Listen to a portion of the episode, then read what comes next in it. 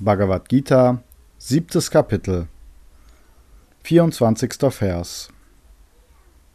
Die Törichten meinen, ich, das Unmanifestierte, hätte Erscheinungsformen, da sie mein höheres, unveränderliches und überaus erhabenes Wesen nicht kennen.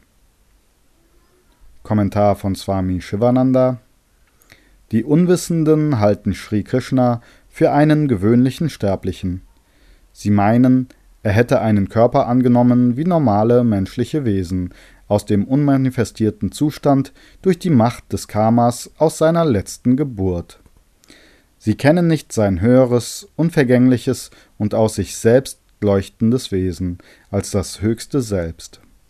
Sie meinen, er hätte nur jetzt Gestalt angenommen, obwohl er in sich selbst existent ist, ewig, ohne Anfang, Ende, Geburt und Tod, ohne Veränderung, grenzenlos und unmanifestiert